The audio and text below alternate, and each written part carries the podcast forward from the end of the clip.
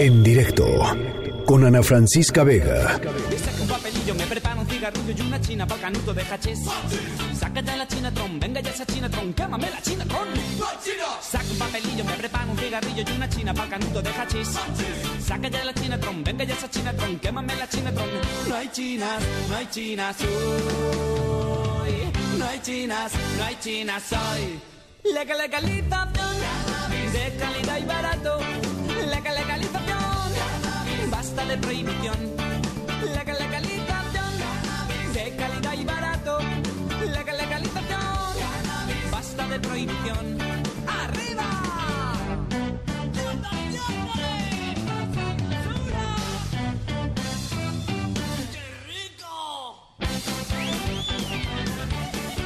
Bueno, se aprobó ayer en comisiones en el Senado eh, el dictamen que regula el, el uso de la cannabis en México. Fue aprobado en lo general.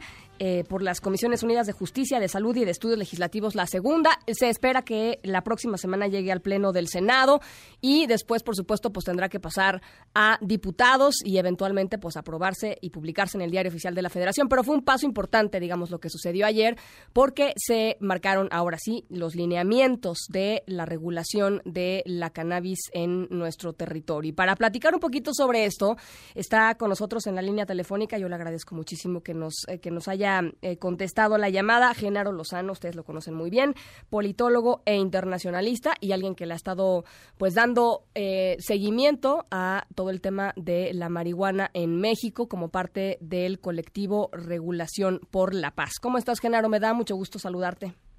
Querida Ana, muchas gracias por la invitación. Un saludo a tu auditorio y muy feliz primer año de tu noticiero. Ay, gracias, Genaro. Te lo agradezco mucho. Hay que partir el pastel pronto. Ya lo partimos ayer, pero... Bueno, no digo conmigo. Pero, pero... Voy a con el colectivo del Plantón 420. Exactamente, es lo que te iba a decir. probar un pastelito especial. Exactamente.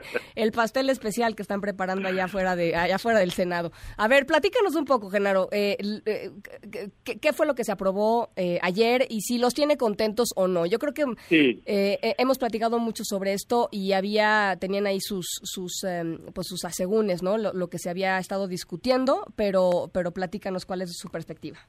Sí, a ver, mira, creo que primero rapidísimo un rápido contexto. Evidentemente el tema de la prohibición del uso personal de cannabis de marihuana en México es un debate que lleva décadas que varios presidentes mexicanos que, que combatieron el narcotráfico y la venta y el consumo de marihuana después de dejar la presidencia de México, hoy en día están del otro lado pidiendo la regulación, desde Cedillo, pasando por Vicente Fox, y hasta de una manera bastante hipócrita Felipe Calderón, ya hoy en día también habla sobre la regulación.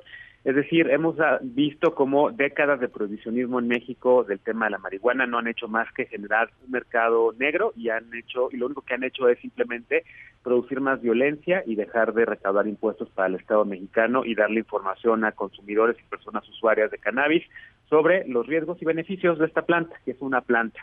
Eh, lo que se aprobó ayer es sin duda un paso adelante, un primer paso, un uh -huh. primer pasito, que el colectivo Regulación por la Paz sí, por supuesto, reconoce como algo positivo, pero algo que todavía tiene que cambiarse, que tiene que cambiarse, Ana, porque como bien decías, ayer lo único que pasó fue que dos comisiones del Senado, la de Justicia y la Comisión eh, de Salud, aprobaron un dictamen en lo general con muchas reservas, principalmente de un grupo de senadoras y de senadores como Patricia Mercado de Movimiento Ciudadano, entre otros, que eh, lo que dicen prácticamente es que qué bueno que esté avanzando la regulación y qué bueno que ya haya un consenso sí. de que toca regular, pero no es la mejor regulación posible y no es la mejor regulación posible por varias razones. Una de ellas y la principal o una de las principales de los puntos rojos de lo aprobado ayer es que privilegia a las compañías transnacionales. Es una iniciativa que lo que busca es crear un mercado para consumidores, para personas usuarias eh, con un cierto poder adquisitivo y que deja, eh, digamos, a consumidores locales, a productores locales, sobre todo a campesinos mexicanos, fuera de la jugada, les pone demasiadas barreras de acceso, barreras de entrada o sea, eh, para el mercado. Que, que, hay que decir, el campesino mexicano, los campesinos mexicanos, pues son la, la, el eslabón más débil de esta cadena de producción, que es una, es una producción, es una industria, eh, y lo que había que hacer era proteger eh, pues literalmente su, su, su, su, forma de vida y ayudarlos a que si se quisieran este, juntar un grupo de campesinos para, para claro. hacer su propia empresa, lo pudieran hacer libremente, ¿no? Claro, y que, y que les quitaba sobre todo el estigma y la criminalización por ser productores de una planta. eh, ahora lo que hace es que les pone cosas absurdas como si quieren producir marihuana, pues sí, pero tienen que tener un producto y un empaquetado biodegradable súper específico, que evidentemente pues un campesino no tiene ni la inversión ni el dinero posible para poder entrarle a competir en un mercado en donde quienes llevan la ventaja desde hace muchos años, porque regularon antes, Canadá y Estados Unidos, pues iban a poder entrar, digamos, con un empaquetado que cumpla esos requisitos que están poniendo muy altos.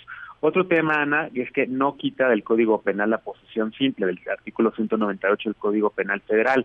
Eh, se buscaba justo eso, lo único que es aumentar el gramaje de los 5 gramos que en México están permitidos desde tiempos de Vicente Fox a 28 gramos, que es como digamos el estándar internacional, pero cualquier cosa por encima de eso puede uno caer todavía en posesión simple y lo cual muchos activistas denuncian sigue funcionando como mecanismo de extorsión para varios policías. Te encuentran en la calle con 5 gramos de marihuana o ahora con 28 y ellos traen otros 5. ¿Por qué no? Para poderte después inculpar y decir que traías más de lo permitido. Y hay muchísima gente en las cárceles mexicanas este, eh, metidas en la cárcel por posesión simple, ¿no? Pues a cada rato vemos en redes sociales justo denuncias de gente que se están llevando porque se la encontraron con un porrito en la calle. ¿no?